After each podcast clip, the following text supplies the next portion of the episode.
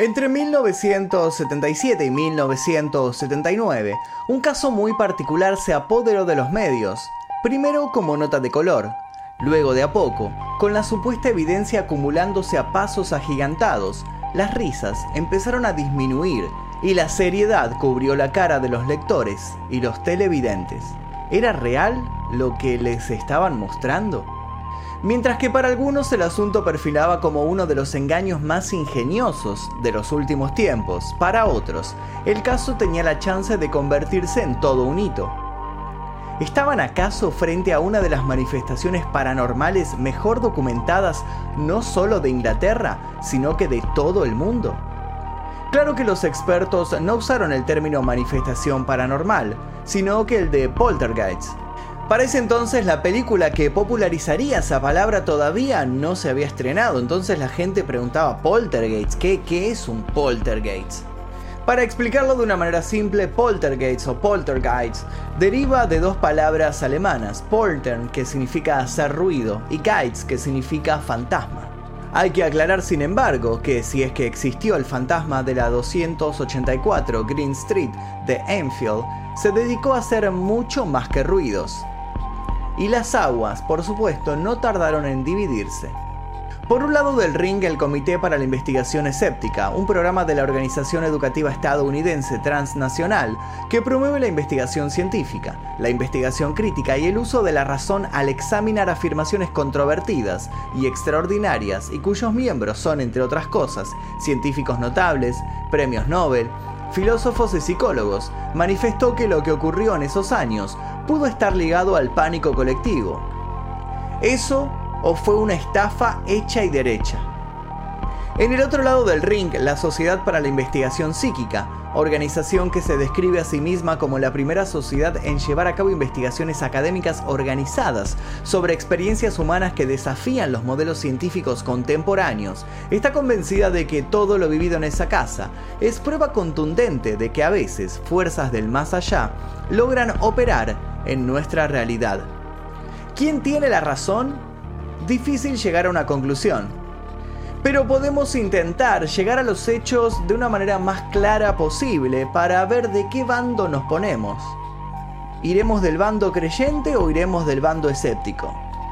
Por lo pronto pónganse cómodos y no se asusten si de a ratos la señal se pierde o cosas extrañas suceden en la siguiente media hora. Estamos a punto de conocer el poltergeist más famoso, el poltergeist de Enfield. Antes de comenzar, los invito a tocar el botón que dice unirse aquí debajo, elegir la membresía número 2 Maestro Oscuro, para poder acceder a este tipo de videos sin censura, sin publicidad y 24 horas antes que el resto. Además de eso, los invito a dejar un comentario. La meta para este video es de 2000 comentarios. Cuando sobrepasemos esto, habilitaremos el siguiente video. Ahora sí, comencemos.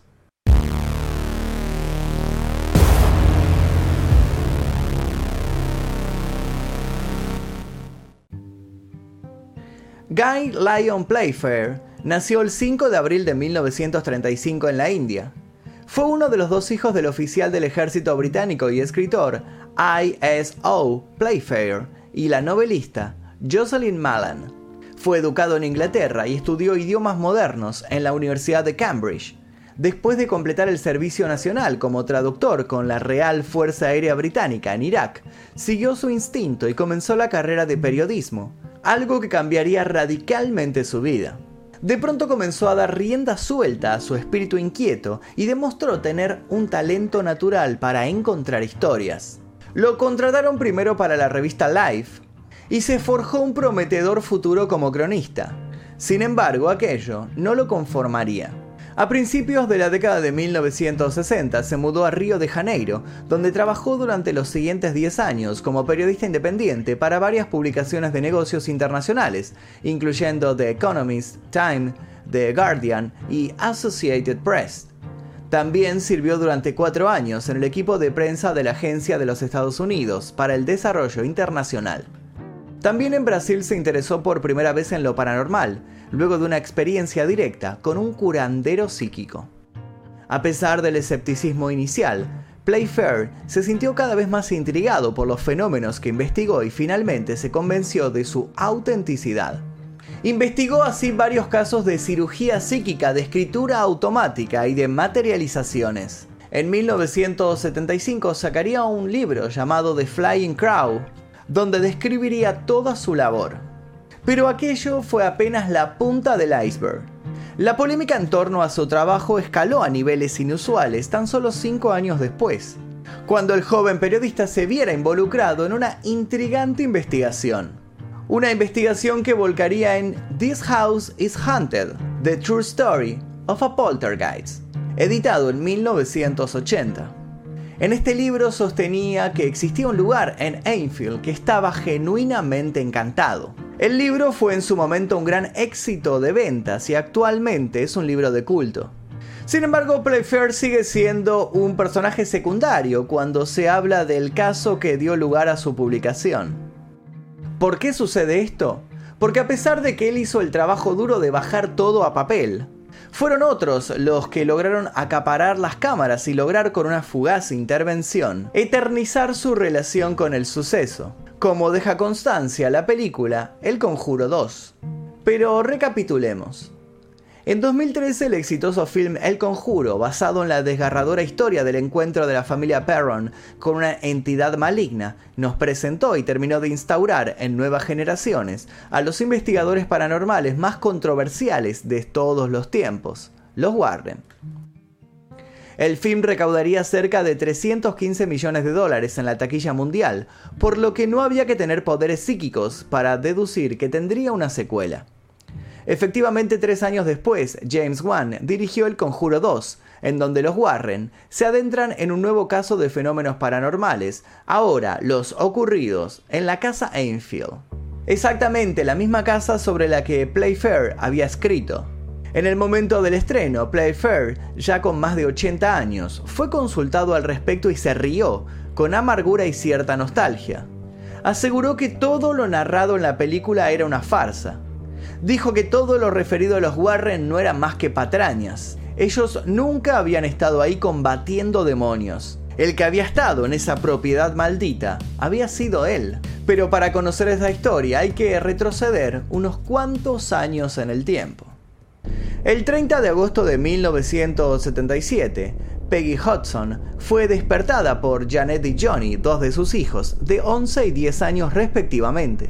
Los niños estaban con los ojos abiertos de par en par, visiblemente alterados. Le aseguraron a su madre que habían visto interrumpidos sus sueños cuando sus camas habían empezado a temblar de modo inexplicable. La primera reacción de la madre, que aparte tenía otros dos niños, Margaret de 12 y Billy de 7, fue suponer que le estaban jugando alguna especie de broma. Hacía poco que se habían divorciado del padre de los pequeños y por momentos no se lo estaban tomando del todo bien. Con tono calmo tranquilizó a los dos. Sin embargo, no tardó en volver a ser despertada. Esta vez Margaret y Janet le hablaron de una silla que se estaba moviendo sola. Ya con menos paciencia, Peggy volvió a repetirle a las niñas que no debían sugestionarse con tonterías, y para dar un cierre adulto a las cosas, agarró la silla problemática para llevársela a su habitación. Cuando apagó la luz para volver a dormirse, escuchó un ruido que la sorprendió. Al accionar de nuevo el interruptor, pudo percibir dos cosas. La primera era que sus hijas seguían en sus camas. La segunda, un enorme baúl que había en una esquina se había desplazado de su lugar. Con incertidumbre y con un innegable escalofrío, Peggy volvió a poner el baúl en su sitio. Pero apenas se giró, el baúl volvió a movilizarse hacia su posición anterior. Incapacitada ya de disimular su propio miedo, la mujer entonces sacó a las niñas de la habitación y en bata de dormir salió de la casa, pidiendo a los gritos auxilio. Cuando unos sorprendidos vecinos le abrieron la puerta, Peggy les explicó cómo pudo, que creía que alguien se había metido en una de las habitaciones de su casa. Un vecino solidario y valiente se adentró en la propiedad, revisó en roperos y debajo de la cama, pero todo fue en vano. Sin embargo, aludiendo a que tenía un mal presentimiento, aconsejó que se llamara a la policía, cosa que Peggy, aún en shock, no dudó en hacer. Dos oficiales llegaron a la casa unos pocos minutos después. Se quedarían más de 30 minutos allí.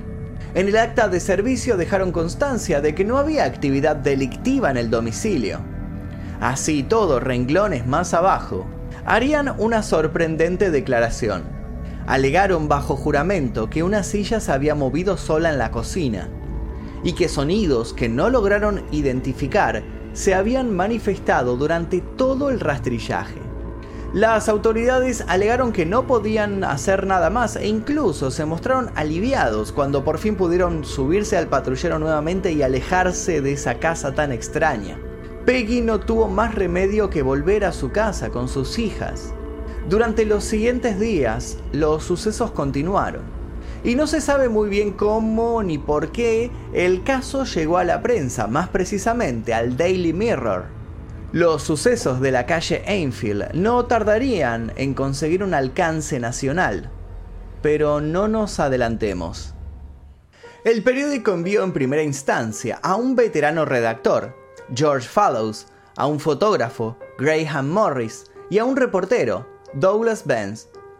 Después de estar en el interior de la casa durante varias horas sin que sucediera nada, los reporteros decidieron marcharse algo ofuscados por el tiempo perdido pero cuando estaban nuevamente en su auto, Peggy los llamó a los gritos. Al regresar a la vivienda, ellos pudieron observar personalmente cómo algunos juguetes se estaban moviendo solos. Según declararían, una pieza de Lego golpearía en la frente del fotógrafo mientras intentaba tomar unas fotografías. Cuando dicho fotógrafo reveló el carrete, se percató de que la foto de ese momento tenía un agujero. Algo extraño, sin dudas, estaba sucediendo. Los periodistas acordaron que aquello los excedía y coincidieron en que era otra clase de profesionales los que debían acudir al lugar para tratar de echar algo de luz al misterio. ¿Los cazafantasmas? No, pero casi. Los periodistas propusieron comunicarse con la Sociedad para la Investigación Psíquica. Dicha agrupación se mostró interesada de inmediato por investigar los fenómenos y para tal fin envió a dos de sus mejores miembros. Uno era Maurice Gross, el otro, nuestro amigo Playfair. Pero conozcamos un poco más de Maurice Gross antes de continuar. Gross se educó en el Politécnico de Regent Street, en Londres. Después de realizar un aprendizaje en arte y diseño comercial, sirvió en la Segunda Guerra Mundial como artillería real y estuvo entre los evacuados de Dunkirk en junio de 1940. Comisionado en 1941, se convirtió en responsable de la protección y el bienestar de los prisioneros de guerra italianos para el resto de la guerra. Se casó con su esposa Betty Yasny en 1944 y tuvieron dos hijas y un hijo. Después de la guerra se convirtió en inventor y presentó la primera de sus muchas patentes mecánicas en 1945. Su invención más exitosa fue la valla publicitaria giratoria. En 1961, Gross fundó su propia empresa de consultoría de diseño e ingeniería, que se convirtió en responsable del lanzamiento de muchas patentes en el mundo. Una tragedia personal lanzó a Gross a la investigación psíquica. Su hija había muerto en un accidente de motocicleta en agosto de 1976. Después de su muerte, Gross informó que los miembros de su familia experimentaron una serie de coincidencias y sucesos psíquicos, cosa que lo había llevado a unirse a la ya mencionada Sociedad para la Investigación Psíquica. Cuando Maurice y Playfair llegaron a Enfield, la propiedad ya llevaba más de una semana acechada por los inusuales fenómenos. Luego de entrevistarse con Peggy, los investigadores empezaron a recorrer todos los rincones, preparados para cualquier cosa. ¿Y con qué se encontraron? Bueno, no con mucho, porque durante tres días nada sucedió. Gross y Playfair utilizaron sofisticadas grabadoras para poder grabar cualquier anomalía, pero ninguna anomalía se presentó. Tal como le había sucedido a los periodistas, a punto estuvieron de irse cuando el 8 de septiembre algo pasó y cambió de modo drástico la visión que tenían del caso. Al caer la noche se escucharon golpes procedentes de la habitación de Janet. Al subir a toda velocidad, los investigadores encontraron a la niña dormida en su cama y a su lado una silla levitando en el aire a más de medio metro de altura. Al instante la silla bajó hasta su lugar y no se volvió a mover hasta una hora más tarde, cuando se volvió a repetir el mismo fantasmagórico espectáculo. Esta vez un fotógrafo allí presente logró captar el acontecimiento. Como si fuera poco, las puertas de los armarios se empezaron a abrir y cerrar solas, y algunas cosas de su interior salieron despedidas, según testimonios. Gross aseguró a su vez que había sentido como una brisa helada pasaba junto a él en el momento de mayor actividad paranormal. Are you a male spirit? One no and two for yes.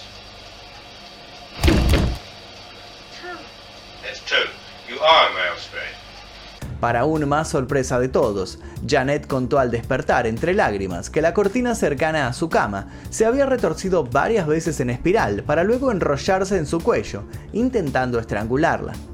A partir de ese día, el poltergeist no solo empezó a manifestarse abiertamente, sino que aumentó gradualmente su intensidad con el paso de las semanas.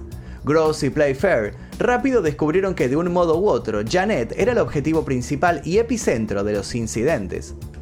How many voices are there? 600. 600 the voices. I know the joke. La niña fue descrita por Playfair como una niña con mucha energía, una niña que hablaba tan rápido que era difícil comprenderla, una niña claramente hiperactiva. Esto inevitablemente condujo a que se hicieran acusaciones contra ella. ¿Se trataba todo de bromas de mal gusto orquestadas por una menor de edad? Playfair dejaría constancia de las dudas que le surgían al respecto.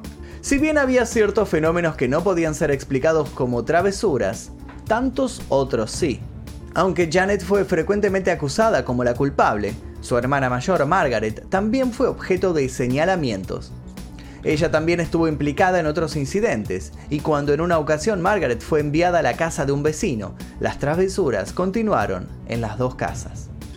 Por otra parte, cuando Playfair pasó una noche solo en la casa, sin la presencia de las chicas, no hubo alteraciones en lo absoluto. De hecho, cuando Janet era expuesta a una cámara, no ocurría nada de eso que supuestamente pasaba cuando nadie grababa. Aunque para muchos todo esto empezó a ser la clara evidencia de que se trataba de una farsa, Playfair decidió dar un salto de fe. Playfair y Gross concluyeron que los niños estaban a veces motivados para añadir a la actividad algunos trucos de su propia imaginación, pero que eso no significaba que estuvieran inventando todo lo que sucedía.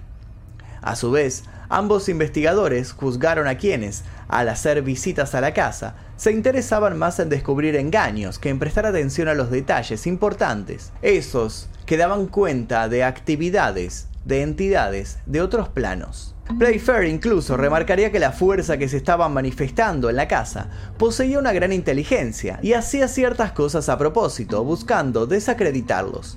Playfair estaba convencido de que el poltergeist sabía que lo estaban investigando y estaba solamente jugando con ellos, haciéndolos quedar como locos frente a otros y haciendo quedar a Janet como culpable.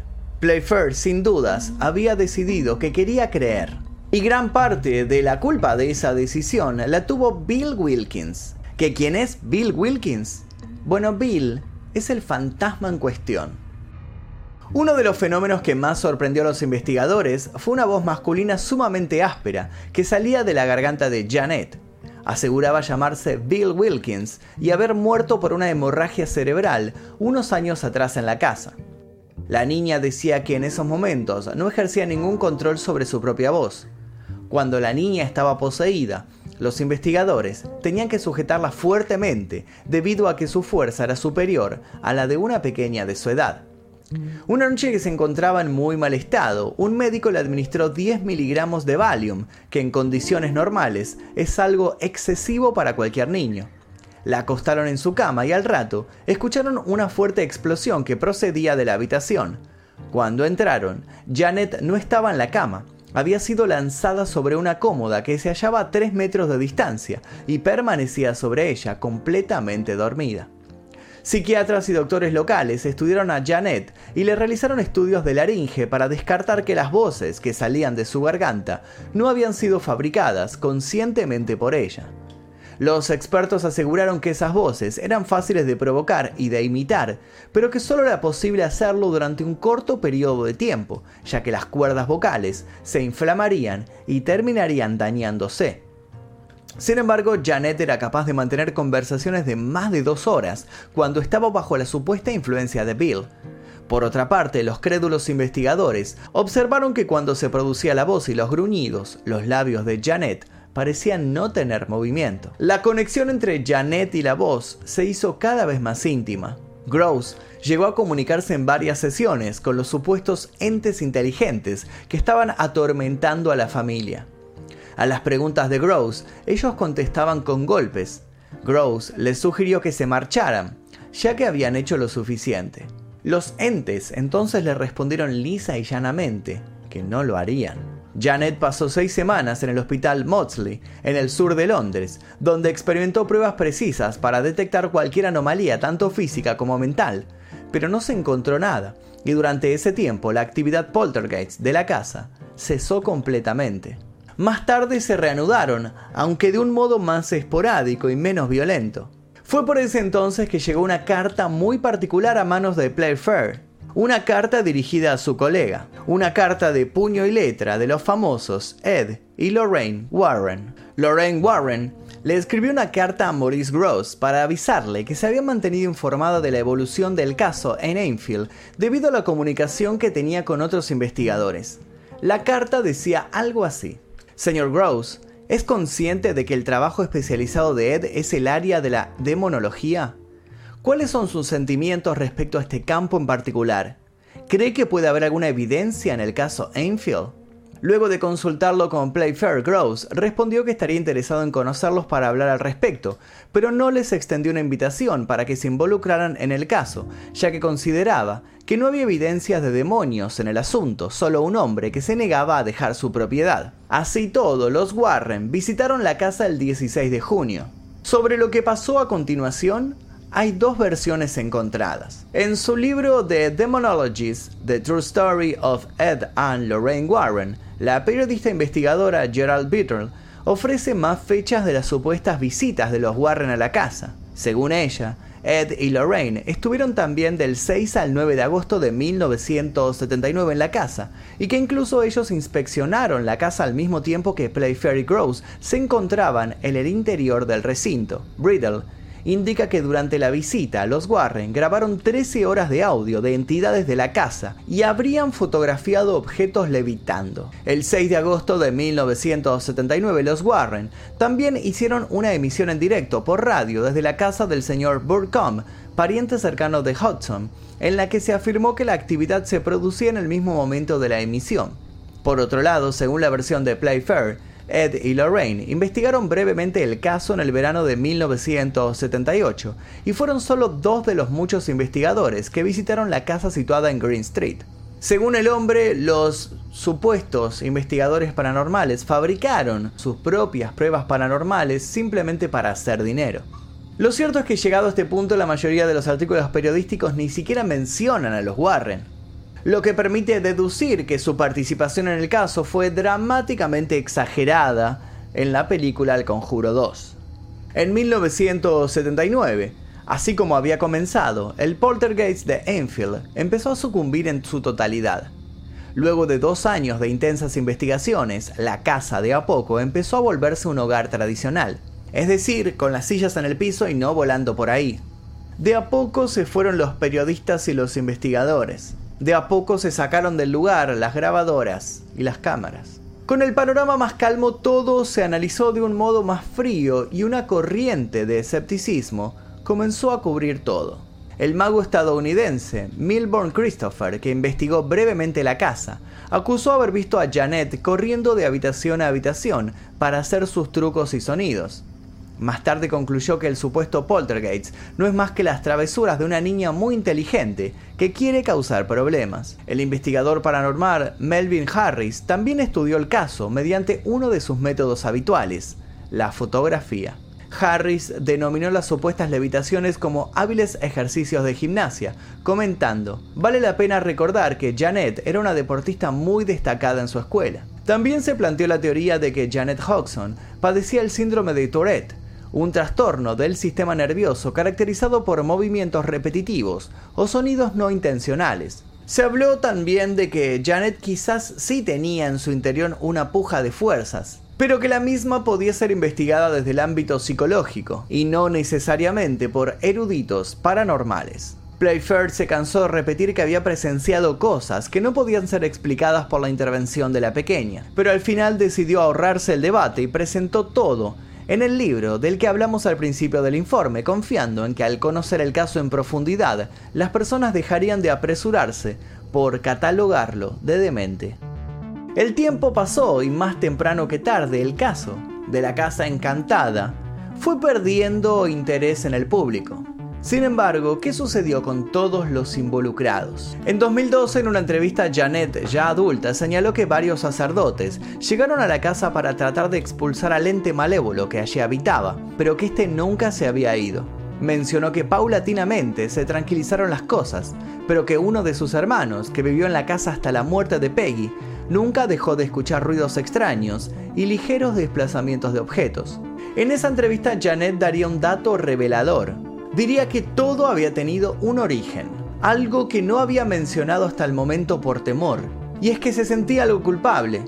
Todo había comenzado luego de que Margaret y ella jugaran a la Ouija. ¿Explicaba eso todo? ¿Habían las pequeñas sin querer abierto un canal de comunicación con otro mundo? ¿Por jugar a comunicarse con espíritus? ¿En el momento y en el lugar equivocados? Janet dijo por último que la historia de la familia había estado surcada por la desgracia desde aquel 1977 y que estaba convencida de que una especie de maldición les había caído desde entonces. Por su parte, además de investigar otros casos de poltergeists y fantasmas, Playfair realizó experimentos con mediums e investigó fenómenos de psicoquinesis y doblado de metales. Terminaría colaborando con el autoproclamado psíquico Uri Geller en 1986, cuando escribiría The Geller Effect. El escritor científico Martin Gardner lo describió como un escritor pirata sobre lo oculto. El mago Ben Harris agregó que Playfair no era un observador experimentado de prestidigitaciones y que fue engañado por culpa de su ingenuidad. Playfair también participó en los experimentos de telepatía de Gansfeld realizados por Melvin Whelan en la década de 1990, actuando como remitente junto con Maurice Gross y otros. En 2002 publicó el libro Twin Telepathy, The Psychic Connection, en el que investigó la conexión de pensamientos existente entre gemelos idénticos. En resumidas cuentas, estuvo activo la investigación psíquica desde aquel momento, desde aquel poltergeist de la casa, hasta su muerte el 8 de abril de 2018.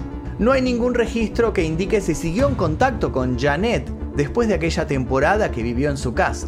Actualmente la pregunta sigue siendo, ¿fueron acaso los niños Hodgson culpables de haber creado una serie de bromas para alterar el orden de la sociedad? ¿O fueron realmente víctimas de un espíritu muy inquieto? La casa Ainfield, donde todo ocurrió, es hoy en día un santuario, un lugar visitado por los amantes del terror, que pasan siempre por ahí y a veces se quedan horas mirándola desde enfrente esperando tal vez que alguna puerta se abra sola o una cortina se mueva de repente. Y es que muchos dicen que el caso aún no está cerrado. Sostienen que aunque Janet no esté allí y Playfair esté muerto, es cuestión de tiempo para que Bill vuelva a las andadas. Después de todo, dejó muy en claro que es un fantasma, al cual le gusta la diversión. I wonder, is anybody there? Y hasta aquí el video del día de hoy. Quiero que me comenten aquí debajo qué piensan sobre el caso Ainfield. ¿Piensan que es verdad? ¿Piensan que es falso? ¿Qué piensan de los Warren? ¿Eran reales investigadores? ¿Eran verdaderos expertos en demonios y todo esto? ¿O eran simplemente farsantes que hicieron esto para llamar la atención, para llenarse de dinero? ¿Qué opinan? Déjenme sus comentarios aquí debajo. Lleguemos a los 2000 comentarios, es la meta de este video.